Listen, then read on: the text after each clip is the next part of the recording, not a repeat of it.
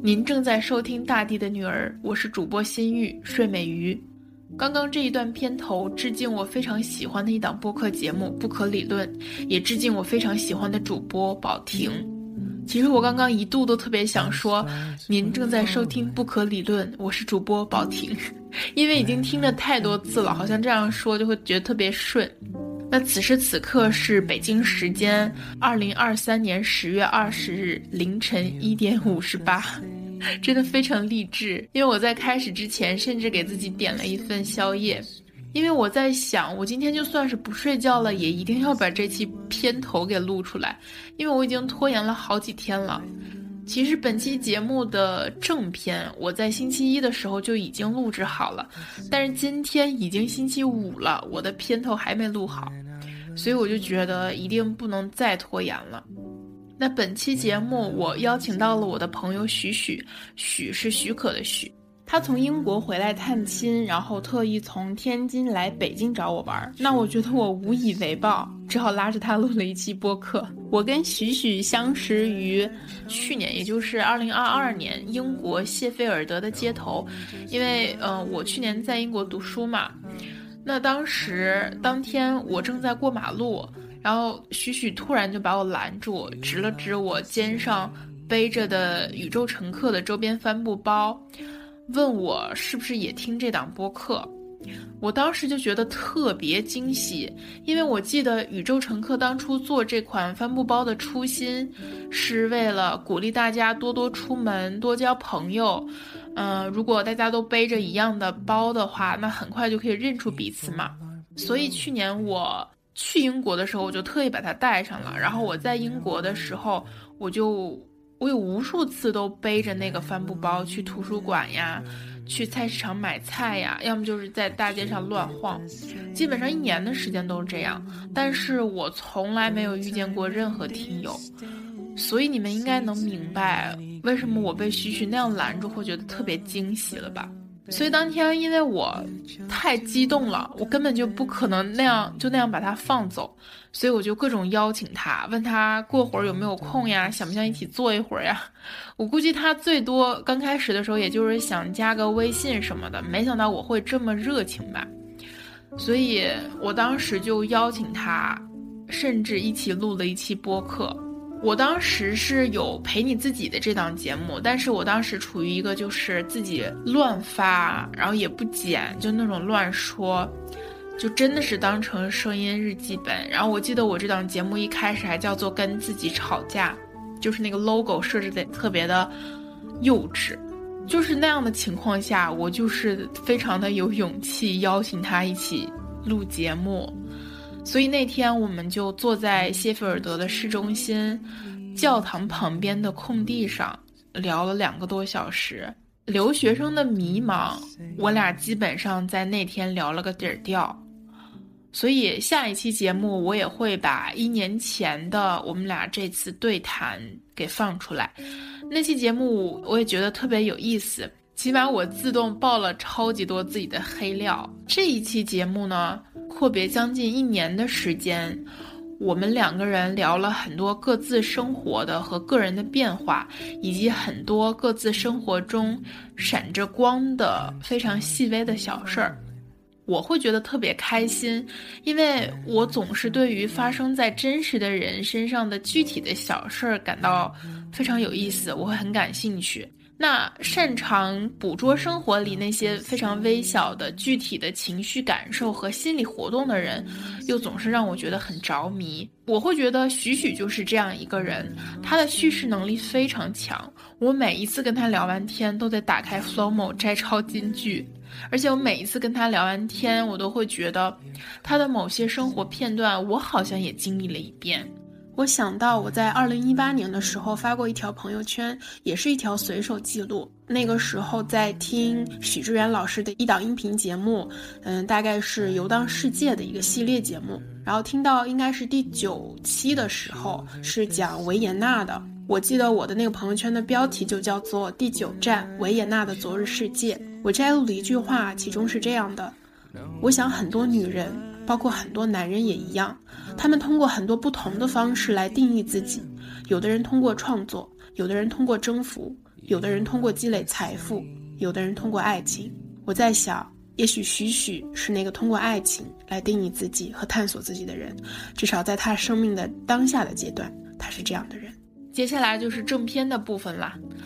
插播一则通知：我开通了听友群，嗯，收听《大店的女儿》和《陪你自己》这两档节目的朋友都可以扫码进群，二维码可以在 show notes 里找到。嗯，我的声音之所以变成了这样，是因为我已经感冒一周了，然后我每天都在吃辣的东西，每天都在喝啤酒，然后今天早上起来之后，我的嗓子就变成了这样。录制插播这件事情，我也一直拖拖拖拖到了今天，一直拖到我的嗓子好像一只鸭子。No 说 no 带吧，大家收听愉快。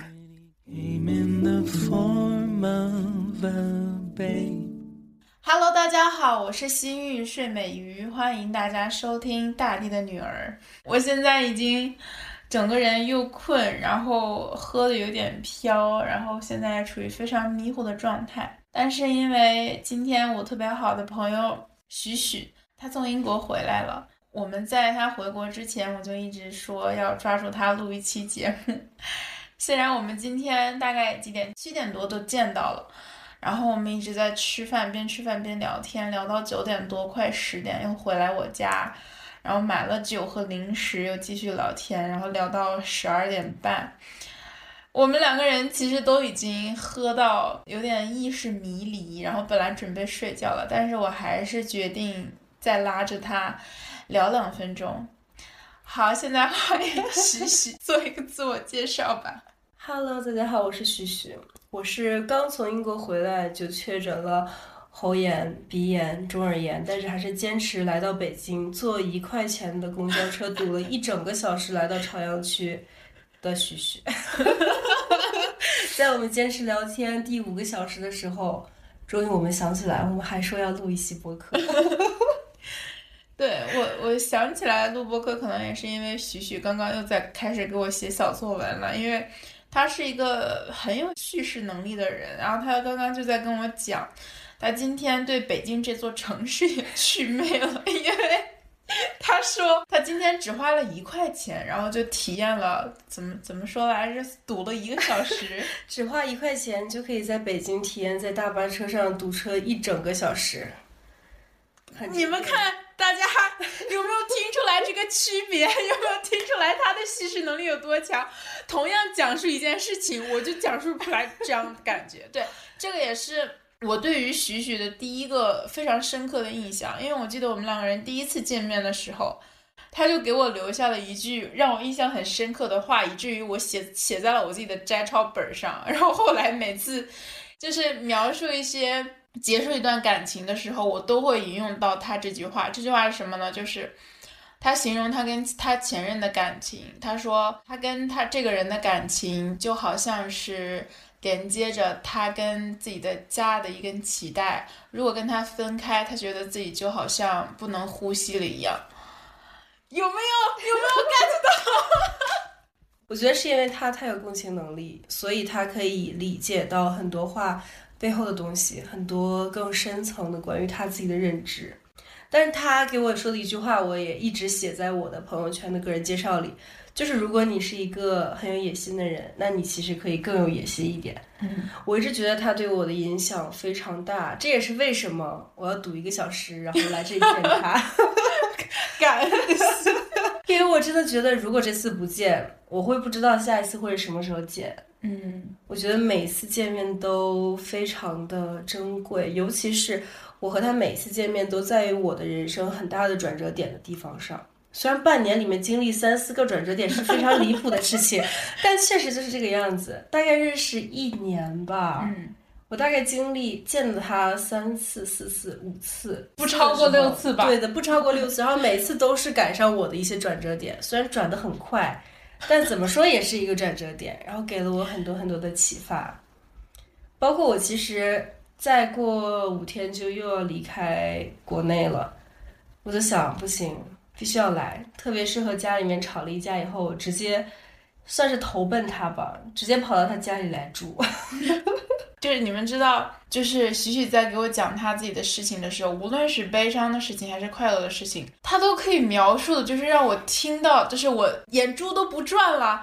就比如说他，他今天讲说他来北京之前跟家人吵架嘛，他说他吵到就是在楼底下尖叫，哦，你们能 get 到吗？就是这是多么强的叙事能力，真的直接让我一整个被带入。然后还有他讲到说，嗯，他在天津的时候跟朋友一起蹦迪，可能也是因为喝的有点多，然后整个蹦迪蹦到，他说就是那种六神无主的快乐。我的天呀，这是你自己造的词吗？这是一种什么样的叙事文学？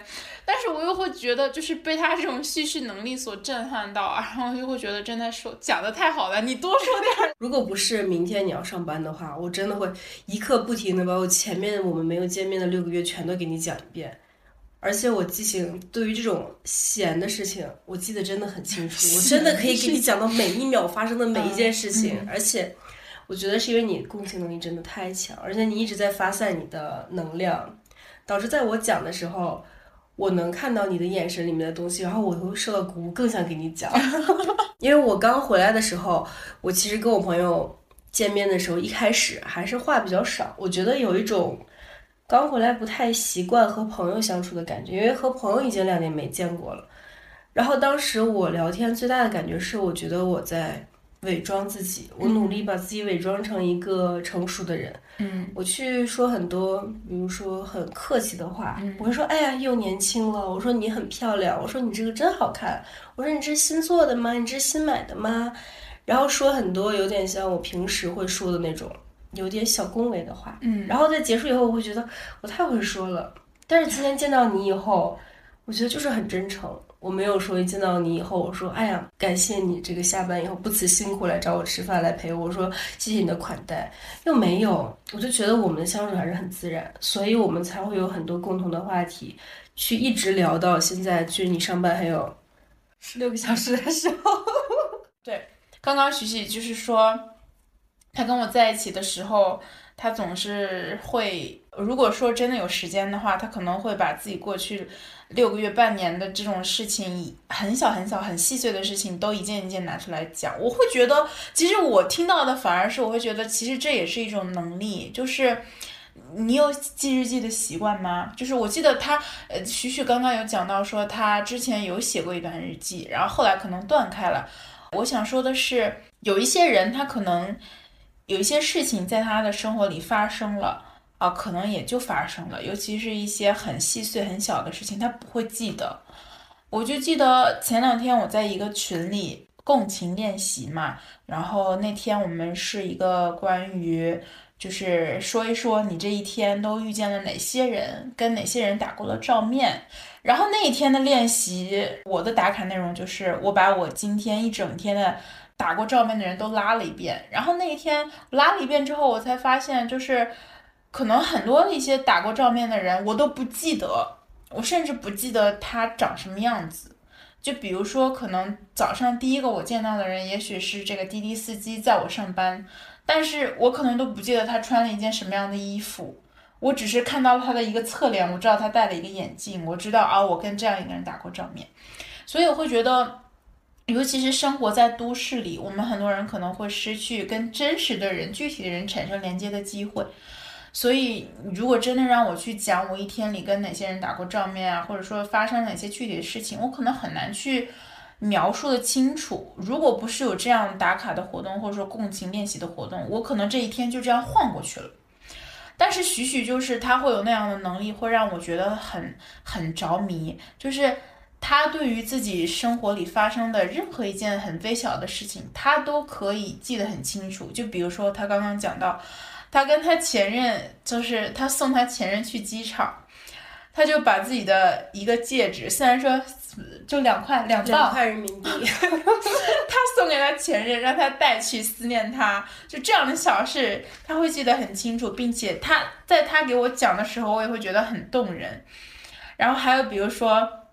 他给他把自己的一页日记 撕给了自己的前任，就这种小事，我也会觉得啊，怎么如此的非主流，但是又如此的会觉得很有戏剧性，就我会觉得很有那种电影感和画面感，让我觉得啊，好爱听啊！你多讲点，就那种，我总是会被这种很小、很很细节、很很细微的事情所打动。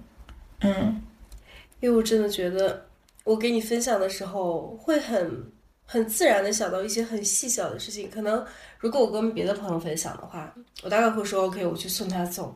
我录了很多视频，我觉得很舍不得他，我觉得很难过。即便分开了，我想到我看那段视频，还是觉得很开心。但是每次和你讲的话，然后你会给我很多很多回应。我给你讲会变成我是怎么样送他走的，我送给他一个什么样的礼物，他是怎么样给我做了一个，就是怎么样给我做一大罐的炸酱面的酱，让我走了以后还可以思念它。嗯，因为我觉得你在。引导我，你在给我一些很正向的反馈，让我一看到你说的东西，很多事情就浮现在我的脑海里。嗯，其实有的时候我不写日记的原因也是，我之前跟你讲过，就是思绪很乱。嗯，我有很多很细节的东西都想记下来，可是因为思绪太乱了。然后你当时给我教，你说你就可以随便写，对，写完以后你再去把它们圈起来，然后画起来这一类的。其实我有试过一次，但我发现还是。还是到最后就变成乱七八糟的一锅粥，但是我觉得你说的很有道理，所以我后面我就把每一天想说的话写的很小，然后像你跟我说的那种方式一样，我把它列成很小很小的点，以后我反而能记得更清楚一些。然后等我再讲给你的时候，它就变成一个叫什么，嗯，bullet point。就是英国很经常在写简历，对写简历的时候用的这种感觉，就它像一个索引。然后每次你一跟我提到某一个事情的时候，它就一连串就出来。嗯，所以这也是为什么我当时撕下来一页日记送给他，就是因为我发现那个日记真的是虽然是胡乱的思绪，然后也很非主流，但实在是我当时在和他坐在一起的这一刻，忽然想到了遇到他的那个时刻，我心里想了一些很好的东西。即便到那个时候，我们两个关系已经不是很好了，但是我把它撕下来给他的那个时候，我感觉也是把我们两个相处的很好的一段回忆也送给他。然后等他真正飞离英国以后，我觉得 OK 是时候结束了。我也觉得他也珍藏了一份我们之间的感情。那页纸上面写了什么来着？我记得那页纸上面写的就是我那次刚和你吃完饭，和你聊完天，我们两个喝完酒，然后回去。我在那个纸上写，我说我遇到了一个我很喜欢的人，但是我不在乎后面我们会不会有结果，或者是我们后面会不会很快的就分开，我已经做好了掉眼泪的准备。所以我决定还是要勇敢的去和他表示出来我的感觉，嗯，即便是他不见我，我到时候也要去他的城市去看一看，嗯，我记得是我当时和你聊天聊到过的话题，我们当时应该还在喝威士忌酸，我印象非常非常的深刻，嗯，然后回去以后我写下来那句话以后，我就获得了很大的勇气。当天晚上我们大吵了一架，差一点就不能再见面了。到后面的时候，我还是很，我觉得我很勇敢，然后那天你也很勇敢。然后我们当时一个晚上没有联系吧，我记得咱俩当时一个晚上没有联系，还是凌晨我给你发了很多消息。然后第二天的时候，我就正式和他在一起。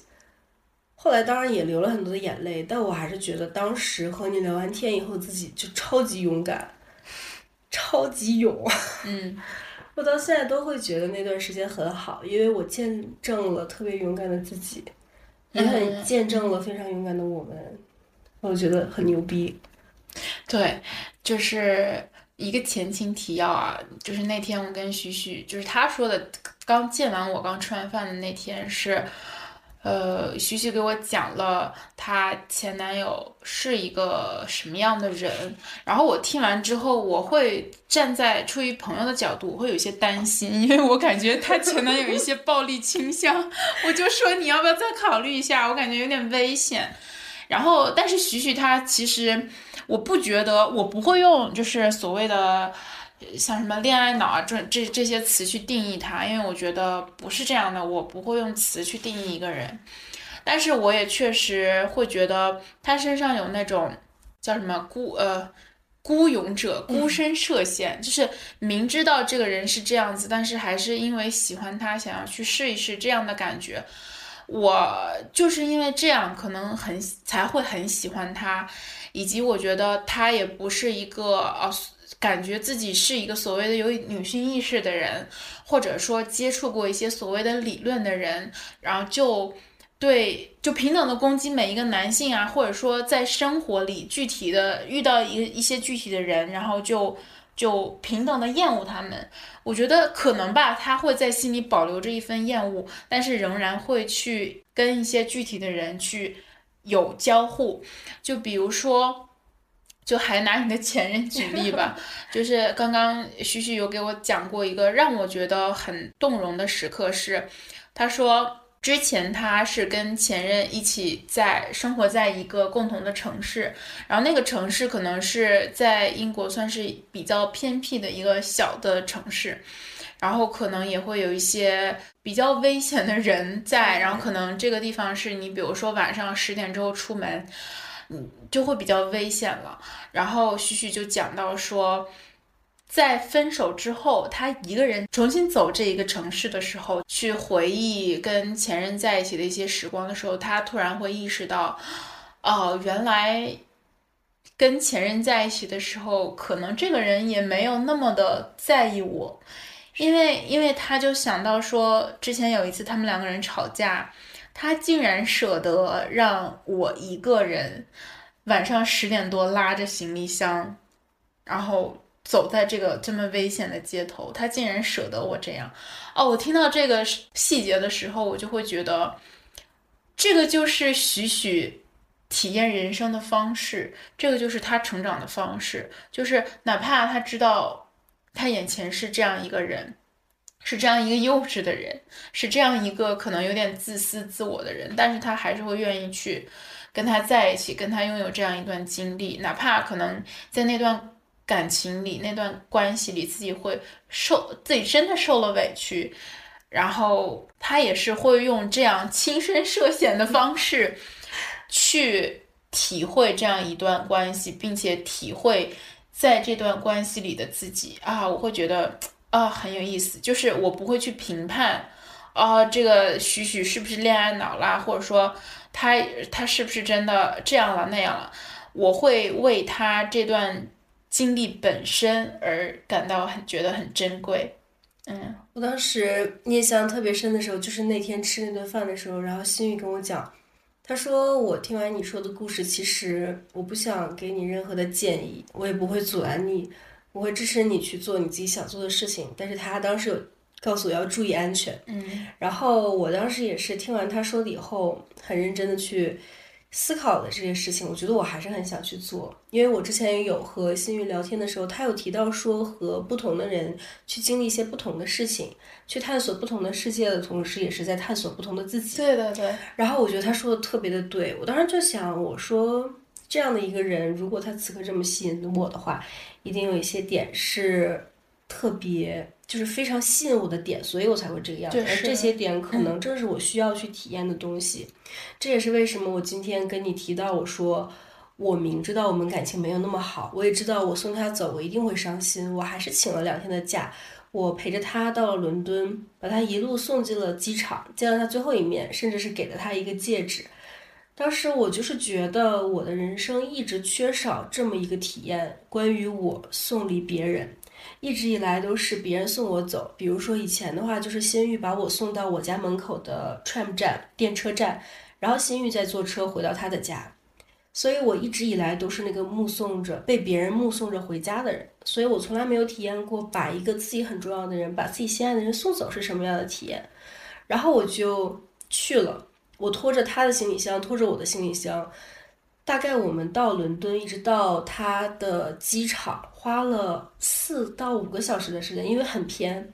然后到时候到了以后，那个时候分别的感觉还没有很浓，我就觉得好像是一个普通的旅行。然后我就开始录 vlog，拍摄了很多视频。以后到最后，我送他走的时候，那一天早上在机场，忽然觉得很伤心，因为我有一种预感，这个人我这辈子都不会再见到了。然后当时我就哭得特别特别的难过，我看着他，我觉得好像是最后一面了。然后他也表现出了很不舍的感觉。然后当时我终于能够体验到，当我去真正的送别一个活着的，可能再也不会见面的人离开的时候是什么样的感觉。然后我回到利兹以后，我就一直在想这件事情，我觉得它是一个很独特的体验。但是当时我没有给你发消息，因为我还是一直没有想通这是一种什么样的感觉。一直到现在，我都觉得那种伤心是很难说的。它并不是单纯的你为这一个人的离开伤心，也不是说你觉得 OK 要分手了伤心。当时一切都像是就薛定谔的猫的那种感觉，你不知道下一步会怎么样，可能后面就分开了，有可能他马上又回来了。然后后面我就一直在想这件事情，直到我们分开了以后，我又去看我当时录的 vlog 视频，忽然之间我就发现了很多他不耐烦的点。我发现，在视频里面，我笑嘻嘻的跟他说话的时候，他有的时候很不耐烦，看起来很差。然后我就忽然觉得，可能我送他走的这一段时间，也是对他祛魅的感觉。嗯，所以今天我对北京祛魅，是因为我坐车堵了一个小时，并且在询问。询问其他乘客的时候被冷眼相待，但对他祛魅的瞬间，就是真的。当他离开了以后，我们分开以后，我再去回味那些过去很美好的时光的时候，我发现除了快乐以外，还有一些就是当时没有感觉到的，他的很冷漠或者很残忍的点。我觉得这种尝试其实也是对于我的人生中非常重要的一步探索自己的感觉。嗯，我好像更多体会到了我自己是一个很包容的人，我是一个很勇敢去爱的人。就像我说，心雨是一个散发着爱的能量的人一样，我感觉我也散发着爱的能量，所以我才会一直在给予。对，然后也在心雨身上学习到了很多爱的能力。所以我就是这一次回来给你讲这些的时候，我就忽然觉得。我好像真的没有白去那一趟伦敦，也没有白浪费这半年的时间，去勇敢的付出自己的情感，或者付出自己的一些爱呀，或者是付出的，比如说帮他收拾东西啊这一类的东西，我也体会到了很多如何去对待自己。其实更多的是如何面对自己的情绪，如何去面对自己，如何去和自己相处。啊，天哪，这说的太好了。每次心里都这样鼓励我，因为我觉得就是我刚刚听徐徐讲，然后又让我想到他给我分享的一个细节，就是他刚刚给我讲说，他之前有跟他前任以及他们的一些共同朋友们在一起，可能是晚上一个类似于 party 之类的。然后当天是一个小型聚餐，然后徐徐在剥蒜，做辣白蒜。对对对，然后然后是是他给我讲了，徐徐给我讲了一个细节，让我觉得他是一个认真在观察自己生活的人，他就像是自己生活的记录者，因为他讲说他在剥蒜的那一刻，他觉得说为什么我还在剥这一一一罐蒜啊？为什么人要吃这么多的蒜啊？为什么我此时此刻还在这个房间里啊？为什么我还跟这些人在一起啊？好像明明我不应该跟这些人在一起的。就是他的这一系列的内心活动，让我觉得我靠，这个人怎么可以这么迷人？就是在这样，我真的是会被这样的瞬间、这样微小的人的内心活动所吸引，所以我也会觉得。可能这个就是我喜欢的一类人的某种共性，就是他们都会探索自己的内心，某种程度上，他们也都在关照着自己的内心。我觉得心雨你最迷人的点就是你能关注的这些小细节。我以为你会说你觉得很震惊于，你很感触于我当时就是面对一些我并不喜欢听的话题的时候，但是我还是坐在那里在听，我在想。我以为你要说我在观察。后来我发现你喜欢的点，居然是我在剥蒜的时候我在想的那一大堆事情。我为什么还在这里？我觉得这就是你很迷人的点，因为你想到的这些细节是我自己都注意不到的细节。所以当你每次提起来的时候，我觉得，嗯，原来还可以这个样子。对，就是我想那些东西，我没有办法命名它。嗯，直到你跟我说，哎，你说一些事情的时候，我忽然觉得我有共鸣，我就觉得。原来这个事情是这样的，原来我在思考的是我自己内心的东西。是啊，可能我会觉得，就像类似于这样的内心活动，它就像是你就是你生活里的一个旁白，你是那个旁白的声音一样。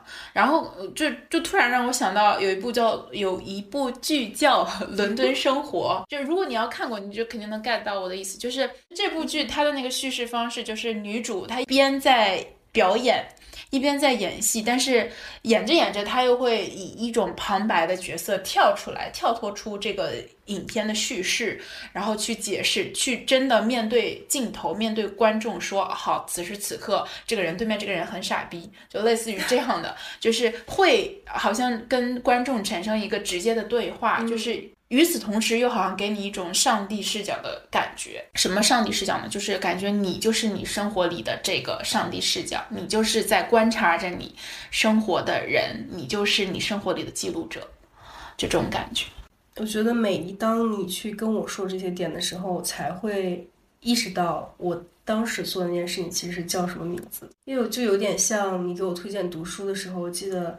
就是那一本书，其实你给我推荐，对你给我推荐那么多本书，我当时只读了那一本，我就读了一半，但是到后面读了一半，然后再也没有懂了，再也没有翻到下一章。我读那一章，我反复读了三遍，怎么都读不明白，然后我就读到那一章我就停了。我觉得可能是当时心态很乱，所以我会读不明白。然后当时我停下来了以后，我就光是用前面三章的东西，然后有的时候我在想一些事情要去做决定的时候。我反而觉得，如果我把它当成一场有限的游戏的话，可能我做的每个决策，就像我跟你说，都要有一个结果。所以有的时候我会选择，要不就算了，先不做这个事情。只要我不想要这个事情结束的时候，我就尽量避免去做一些让它结束的结果。然后我觉得它很有用。我觉得就像你跟我去提到一些东西的时候一样，我去读你推荐给我的书的时候，就会有一种我们两个也在沟通的感觉。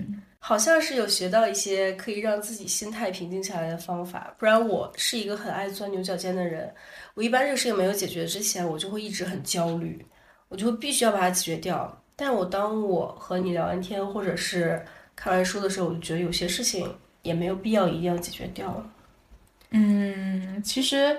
是这样的，就是因为我刚刚听你讲到说前面你说是用到的部分是有限的游戏，但是后面它可能更精彩的是无限的游戏。Anyway 了，就是我想说的是，嗯，你会觉得你在读书的时候好像感觉用到了某些真的能运用到自己生活里的一些 point，但是有有没有可能是？其实你在读书的过程中，好像你想象中你是在跟我交流，或者说你可能是书里找到了某某些答案，但是其实我更 prefer。其实你在这个读书的过过程中，你所谓的得到某些指引，其实那个是你自己内心的声音。你可能就是读着读着，你自己想通 想通了，或者说你读着读着，你读到了那个你刚好想要做决策的那个辅助性答案，所以你那样相信了。所以我会觉得，就是无论读书也好，或者说聊天也好，或者说怎么样也好，更多的可能就是起到一个辅助的角色，帮助我们更好的去。认识到自己内心的声音吧。我一直感觉，就是我之前有看过一句话，它叫做说，就是类似的意思，就是当你读到书的时候，有的时候其实是你之前想过的一些事情，你不知道怎么去描述它，但你在读书的时候，你突然就知道，嗯，这个东西到底是什么。它有点像给一些未命名的东西给了它一个名字，然后突然知道了它叫什么。我觉得跟你说的其实有一点像。我真的应该哪天去把这本书后面再读一读。我当时有一章，我真是读了三遍。我说我真的很想懂这本书，然后我就在那看，当时心也很乱。我印象很深，因为当时住的那个房子很小，然后我跟我前男友住在一起的时候，他在旁边打游戏，然后我本来是趴在床上读书一般，但是趴在床上太软了，我就铺了一个瑜伽垫在地上，我就趴在桌子的下面读书。然后我当时是在 iPad 上面看。来回的看，翻了四五遍吧，就是看不明白。后来那本书我就很久很久都没有看，我的微信读书也很久很久没有打开。后面有在看书吗？后面看的都是散文了。我发现还是 还是散文思维会更符合我的思维逻辑。哪些呢？比如说，我一直在看汪曾祺的有一本书叫做《生活是很好玩的》，这里面一直在讲南北的吃的呀东西啊什么的。那本书也很 也很搞笑，我从我大二就开始读，从我买 Kindle 的第一年我就开始看那本书，每一次看一定是在地铁上，或者是在在家里面实在无聊，刚把 Kindle 充上电的时候看。我看了这么多年，得加在一起有六年了吧，刚看到百分之四十五，怎么回事？别的小说都看完了，就那本书看到百分之四十五。前两天又看，看到做什么？做绿豆糕啊，还是做什么？看完了又关上了，现在停在百分之四十六。这本书已经变成我的一个精神依靠了。我一翻开，我就想到我在大学坐地铁的时候，嗯，然后我每一翻开，沉浸式阅读两分钟，然后关上，百分之四十五，很多年都没有变过。它是散文，它就是讲吃的东西，嗯很好玩，很新鲜，但你看一会儿就不想看了。嗯，每次看完你就觉得生活是很好玩的，但你看一个小时，你就觉得其实还挺无聊的。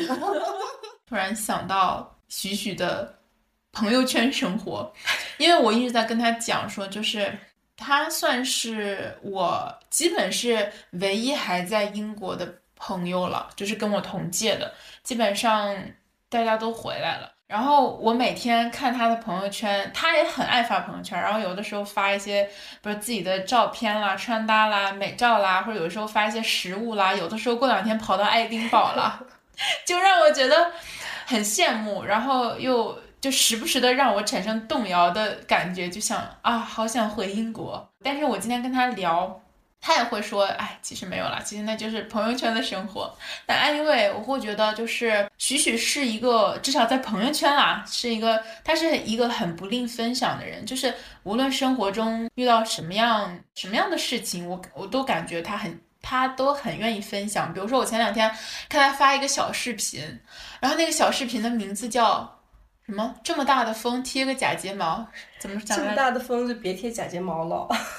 对，然后就 PO 了一个视频啊、我觉得好有趣，就是他是我朋友圈里为数不多的能这样，就是敢于 PO 非常多自己生活的面相和非常多自己生活的一些细节事情的人，我就觉得很喜欢，我也很爱看他的朋友圈。我有的时候我感觉我在朋友圈简直就是个暴露狂。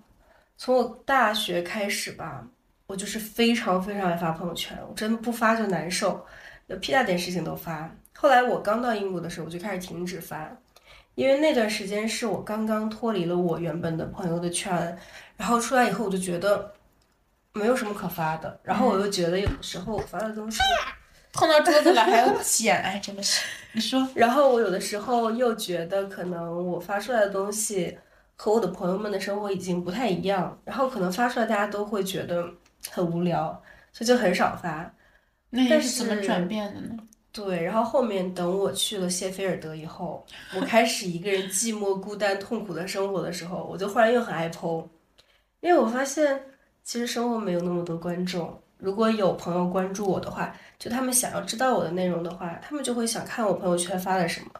而那些真的就是不太喜欢看我朋友圈的人，也会自然的把我屏蔽掉。我也没有必要说，OK，他们不想看，所以我就不发了。后面我就开始很密切的记录自己的生活，然后其中一个原因也是我不爱写日记，所以我回忆我的生活的方式其实就是看我的朋友圈。包括有一段时间，我特别喜欢标地点，就是因为那段时间我忽然之间很爱旅行。我去利物浦或者我去斯卡布罗的时候，我就喜欢把它记录下来，这样我大概就会知道自己每天发生了什么事情，而且也可以发分享给自己的朋友。因为我是一个很少私聊的人，包括我和新玉认识这么久，我们两个私聊的次数大概不超过五次，几乎不会闲聊。对，然后我大概就是发朋友圈的时候，也会让朋友知道大概我在干嘛了。嗯然后有的时候有一些很珍贵的、很有意思的东西，也是非常想分享给自己的朋友。我知道有的时候他们不会回复我，但他们看到，他们下一次见到我的时候就会说：“哎，我刚刚上次看到你朋友圈里发了一个什么什么东西，很有意思。”嗯。后来我就特别喜欢发朋友圈，记录了很多我到后面不看朋友圈可能都记不起来的事情。我觉得其实发朋友圈也是一个写日记的过程，但他写的是一本开放的日记，嗯。是一个可以可以从和朋友一起创作的日记，嗯。因为你的朋友可以评论，嗯。可以点赞，嗯所以我后来觉得这是一件很珍贵的事情，然后我就开始各种发，特别是很痛苦的时候，比如说我发的大风天别贴假睫毛，那天是我贴了很厚的假睫毛，刮了特别特别大的风，而且我当时还拿着从我上班的地方拿的纸盒子，因为纸盒子单买很贵，我又搬家，我就从上班的地方拿他们不要的。然后风一吹，我的假睫毛就乱飞，眼睛就闭不上，然后我的纸盒也在乱飞，然后当时还在下着雨，我觉得这个场景也太惨太搞笑了吧。然后我就录视频，甚至我那天其实还发了一个抖音，抖音里面写的就是我搬着一个纸箱子走在风里雨里，甚至有人路过我旁边的时候都给我竖大拇指，然后我就觉得好搞笑啊！我说为什么我痛苦的这么痛苦的这么的。叫什么？痛苦的这么具体呢？痛苦的这么具体，就之前的痛苦都是我找不到工作好烦，我要搬家好烦。我那天已经痛苦的具体到我闭不上眼睛，并且我的纸盒子要飞走了，绝了，真的很好笑。然后后面我就更经常发朋友圈，但最近发朋友圈比较少，是因为。实在是见了太多的朋友了，嗯，但也不少，上午下午都在见，晚 上也在见。就是我很难想象，我今天密切的见了两个非常好的朋友，嗯晚上的时候在见新玉，然后中午的时候接的是我高中的时候的好朋友。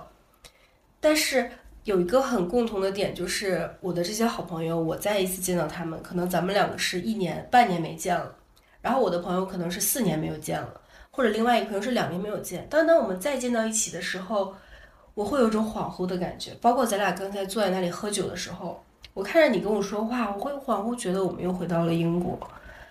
我对于咱们现在在这个城市的感觉非常非常的恍惚。嗯，我经常也觉得你会回去，然后我也觉得我在那里，就是我每次和你在一起，我觉得我们就是回到了我们相遇的那个教堂旁边。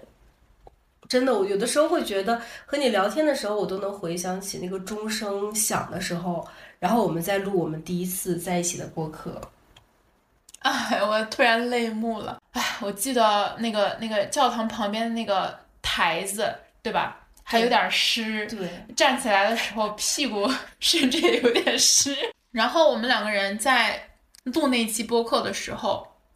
就旁边的钟声一直在时不时的敲，然后时不时的响，然后其实这一期节目我也已经我早就剪好了，但是我一直都觉得没有合适的位置去安放它，因为我会觉得之前的陪你自己这档节目太太杂了，它不适合我们两个人这样一档节目的去去安放它。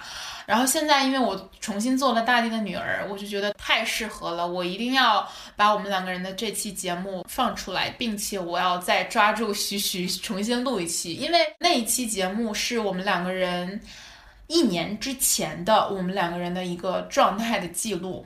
我们两个人都很迷茫，我在面临着到底要不要回国，到底要找一份什么样的工作，呃，甚至到底要不要申英国的工作签证这样的迷具体的迷茫。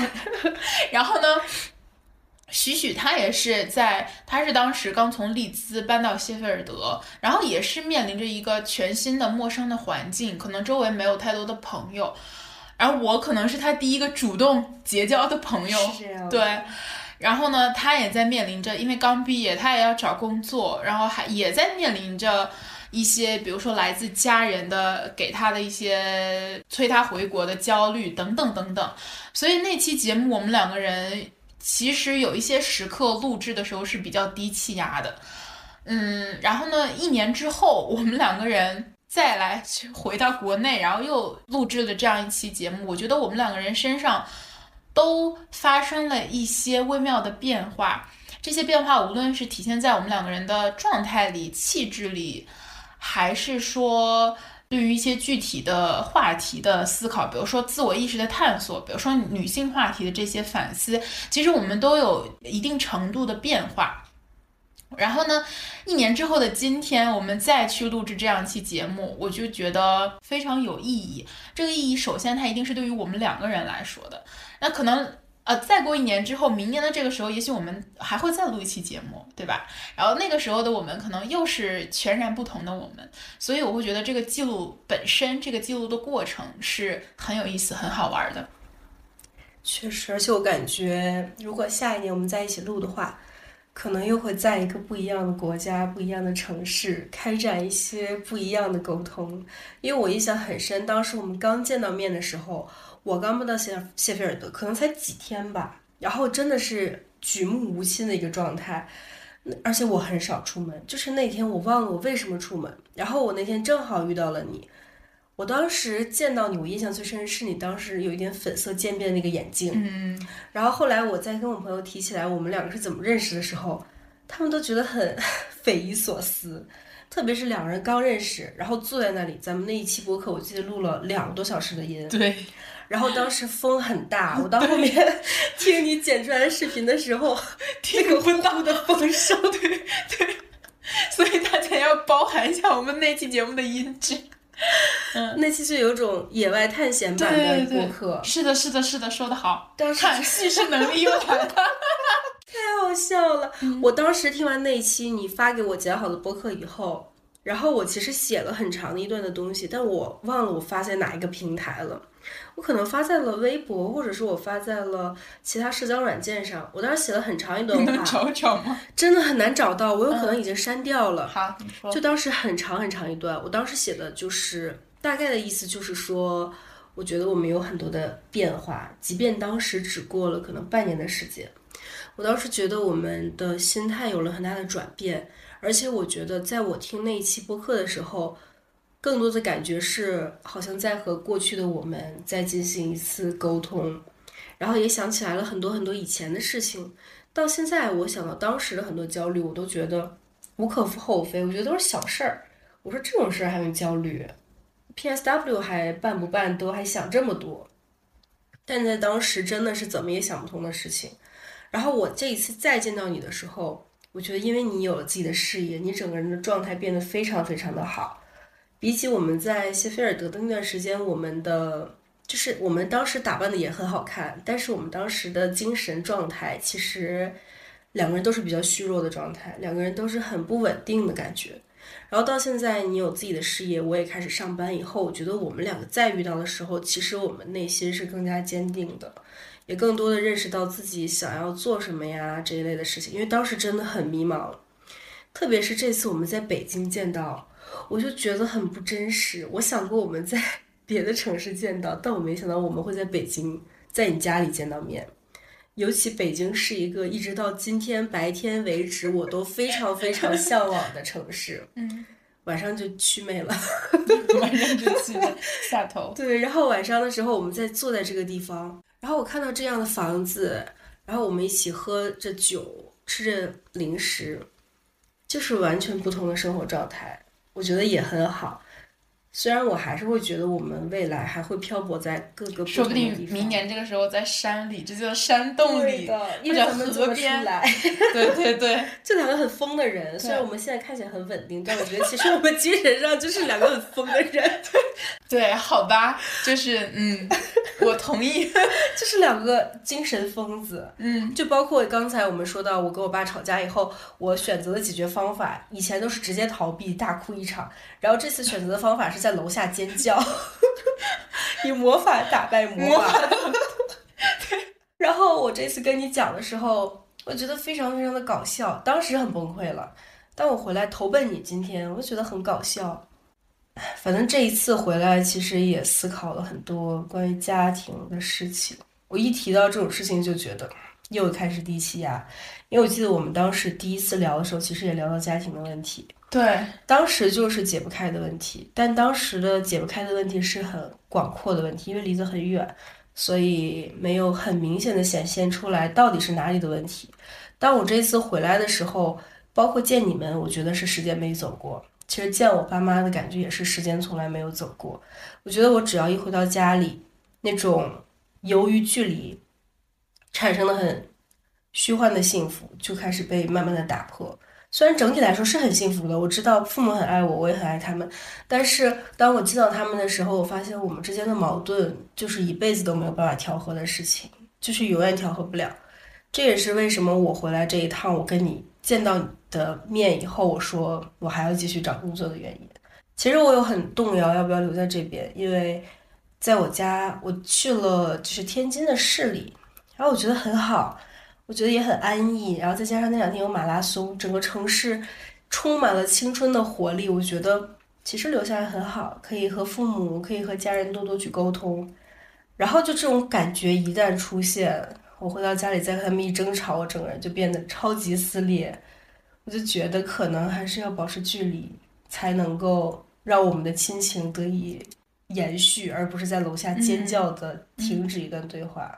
我觉得你有这一系列的心理活动是非常正常的，但是与此同时，我也觉得，因为我们两个人本身都处于正在成长的这个人生的上升期和探索期，我觉得。有这种跟父母之间的矛盾啊，或者说在亲密关系上有任何的。想不通的地方都是非常正常的。我已经对于这种这非常亲密的人之间发生矛盾，我都会觉得很正常。虽然说真的具体的矛盾发生的时候，我也会觉得很痛苦，可是我不会再去钻牛角尖了。比如说之前我跟家里人发现发生一些矛盾，我会觉得世界毁灭吧，我这个这个活不下去了，我这个今天我怎么都过不了了，我会有这样的感觉。可是我现在好像更多的会觉得，好，这个就是我们。应该爆发的一个矛盾，因为他们是他们，我是我，我们是非常不同的两代人，我们就是应该爆发矛盾的。如果我们不爆发矛盾，那才可能哪一方出现了什么问题吧。然后是这样的心态。这好像是我们第一次喝了酒以后录播客。对，因为我们一共就录了两次播客。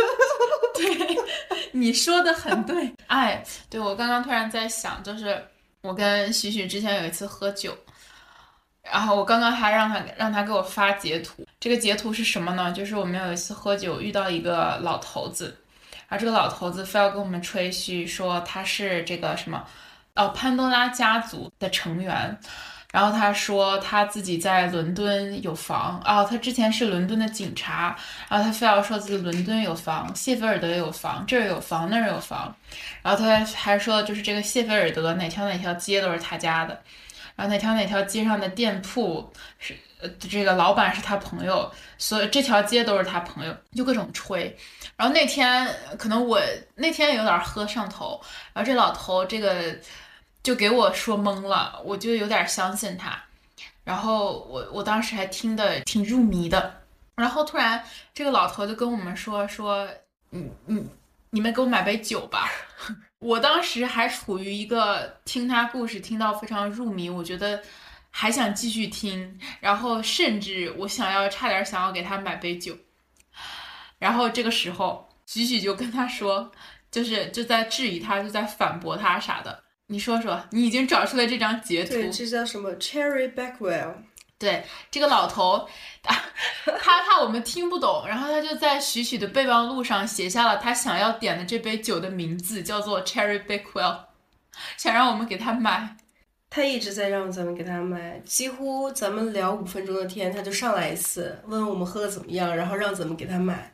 当时我记得咱们俩还问他说：“如果你是这么有钱的话，你应该请我们喝酒，为什么要让我们请？”他说了很多很多奇怪的理由，包括有一条，他说：“因为我觉得你们很 can，你们是好人，所以你们会给我买酒。你们对我好，我也会对你们好。下一次我会对你们更好。”我听完以后，我觉得他很像杀猪盘，很像是那种高富帅，然后跟你讲说：“我现在在投资，但我没有钱了。如果你对我好，对对对，我就会对你更好。”但他又是个老头子。我记得好像最后我们。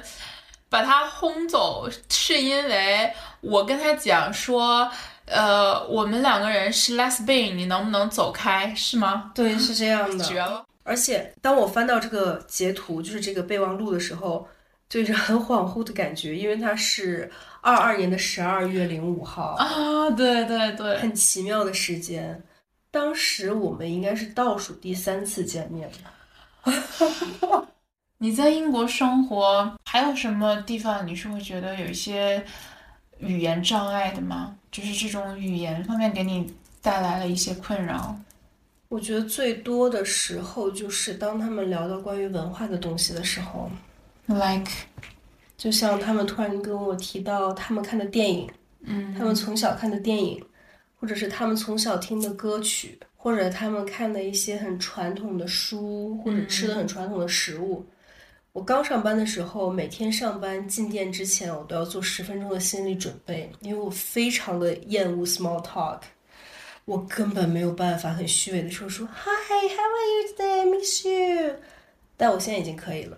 然后后来第二讨厌的就是大家聚在一起聊天，聊到听不懂的话题，有的时候不想参与，坐在旁边跟跟风点头或者摇头。有一次我就点头摇头聊的特别嗨，结果我同事就 Q 我，就同事就 Q 我，他说：“哎，你有没有吃过那什么什么什么什么东西啊？”因为他们前面一直在聊，我知道他们在聊一个食物，但我不知道是什么。他们说好吃，我就点头；他们说不好吃，嗯。结果他问到我的时候，我就我说 Sorry，what's that？然后大家就都知道我居然没有听懂。嗯然后他跟我说了两三遍吧，还是没听懂。嗯我就说没听懂的话，应该就是没吃过。我说没吃过，我说我会试一试的。我一直到现在都不知道那是什么菜，G 开头，英国菜，不知道是什么东西。后来他们聊天，我就开始不要不懂装懂，就他们聊到我实在是不想听的内容的时候，我就悄悄的离开，我去擦玻璃，擦，我躲得超级远。所以我觉得语言最不通的，其实还是因为文化不同。因为文化不同，所以导致的语言更不通，嗯这是我最大的困扰。平时其实很多小的聊天，你都可以找到替代的词，或者你比划比划，用手也就差不多了。嗯但就是文化这种东西，你根本不懂它底层文化的时候，找不到替代词，你都不知道他在说什么呢。嗯，所以在旁边沉默。这个是你某种程度上是你需要中国男朋友的原因吗？我或者跟觉这有关系吗？我觉得其实有这方面的原因，因为我觉得自己缺少这些文化上的东西的时候，其实是在逃避这个问题。其实我本可以去问他们，我说你可以搜给我看吗？因为我现在的状态就是，如果我听不懂，我就会说你能写下来吗？或者你搜给我看。我最开始的时候，我的状态就是，如果我听不懂，我选择离开，转身离开。然后我现在的状态就是，我会去问他是怎么一个回事儿。我觉得这也是为什么我一直在和中国中国的男性去约会，就是因为我觉得文化上会更容易让我和他们聊天。嗯其实也是在逃避一些自己不了解的新东西。嗯但我觉得可能这个事情就需要过程，比如说我现在如果可以和我的同事一起出门喝酒呀嗯这一类的，可能逐渐的我也会能够和一些，比如说其他的国家的或者其他的语言的人去沟通。嗯但我觉得是一个很长的过程，这也是为什么我一直想换城市生活。其实我不想再待在利兹，因为我觉得有太多以前的回忆，我也不想再去老在同一个地方去创造一些新的回忆了。你有 prefer 的城市吗？其实我很想去曼彻斯特，现在，因为我前段时间一直在去曼彻斯特，我觉得曼彻斯特很热闹，但它又不像伦敦，伦敦是一个热到有点有点 massive 的城市，嗯但曼彻斯特它就是又热闹，然后它又有点古典的东西在，嗯再加上曼彻斯特他，其实我觉得曼彻斯特的人，男人也会比利兹的男人更有趣一些，他们很时尚，你是说中国人吗？呃，外国人。外国人？就是我跟我朋友也有聊过，就是我同事们嘛，然后他们就是说，其实他们也觉得曼彻斯特的男人会比利兹的男人更有趣一些，因为曼彻斯特更大，对，可能毕竟是大城市。而且他们也更时尚，然后他们的那种玩的东西也会比较多一些。其实利兹更像是一个宜居的城市，它并不是那么热闹。那你有过去一年有尝试一些什么新的？除了食物和城市之外，有什么新的事情吗？比如说爱好之类的。我之前有一段时间疯狂的喜欢上了打壁球过壁球壁球吗？就是你对着一面墙，然后你拿一个拍子，然后一个人就可以打这个球。它有点像网球，就是落地一次，然后你再把它打回去。那它就是一个人就可以打，也可以两个人打。没有看你 PO 过？对，因为我最开始玩的那个时候是应该是二二年的六月份，是在赶 due 的时候。我忽然之间办了健身卡以后，我发现这个 Scratch 真的很好玩，而且当我拿着球拍的时候，其实我会遇到更多喜欢运动的人，他们就会主动跟你聊天，说：“哎，你打 tennis，你打网球？”我说：“不是，这是 squash。”啊，他说：“哦，squash，那我们下次可以一起打 squash，因为他们也很喜欢打壁球。”然后那段时间是我觉得我在英国的时候精力最充沛的时候，因为我一天打两次，就是着迷了。我每天早上只要压力一大，然后我就拿着球出去。那个时候我会发现荷尔蒙啊、激素这东西是真的厉害。打完了以后回去写论文，效率特别高，而且不会有那种想死的感觉。我觉得这是我唯一能够和国国外的他们这些爱运动的人共情的点，就是哦，原来打球真的有用。然后后来我还去 hiking，但是我其实不太喜欢 hiking，因为我第一次 hiking 的时候就走了八个小时。我走到一半的时候，有一种很无助的感觉，就是你走到一半，你不能停下来，因为你往回走还要走四个小时，你往前走还要走四个小时，就是困在中间了。当时特别想一死两日。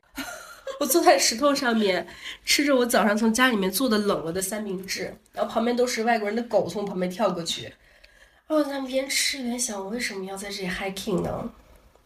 到现在都想不通，还走烂了一双鞋，然后晚上回家倒头就睡。后来我朋友因为这次 hiking 爱上了 hiking，他说喜欢 hiking 的感觉，我不敢认同，但我也不敢说否认，因为确实玩的很开心。然后他还说要不要一起买点登山鞋一起去玩儿。我说最近不是特别想买，但那是我唯一的 hiking。走完那八小时以后，我记得很深，上山走了五个小时吧，下山走了三个小时。下山的时候差点从山上滚下去了，然后我还特别笨的穿了斯凯奇的熊猫鞋，那双鞋不是踩屎感吗？回到家的时候，鞋旁边就是和你脚踝的骨头那里接触那里都磨破了。嗯，好可怜，真的好痛苦。这是我融入外国文化最失败的一次。哦，这是你们的公司活动，是我和同学们的活动，其实都是中国人，但是因为玩的这个东西，外国人玩的比较多嘛。我之前在国内也很少经历 hiking，我以为什么享福的事儿呢，真的很累，做了很多很多三明治，吃的时候就特别的想死，觉得为什么出现在这个地方呢？但朋友问的时候，我就说很好，很开心，很喜欢，真的很搞笑，还特别的冷。其他的外国文化的尝试新的东西，就是是眼睛开始磨了吗？没有，我就是那个睫毛的胶，好像把我上眼皮下眼皮粘在一起了，我有点睁不开眼睛，好搞笑！我刚才一闭眼睛，我上眼皮下眼皮粘在一起了，我在揪这个胶。那你要不先去卸吧？没关系，倒也不用卸，我懒得卸它。服美役到现在都在服美役。哎，来讲讲服美役。很难讲，毕竟我每天贴这么长假睫毛。我假睫毛有多长呢？我记得这是十十四毫米还是十六毫米？太坦诚了。我贴上以后，其实我一整天都睁不开眼。那你为什么要贴啊？因为我觉得贴上以后显得眼睛很大。那确实是有点这样的作用。它贴完以后，我眼睛大了大概一点五倍吧。但是因为它很重，然后再加上我本身没有睫毛，如果有睫毛，它会把它撑起来。我没有睫毛，我就把它贴在眼皮上面。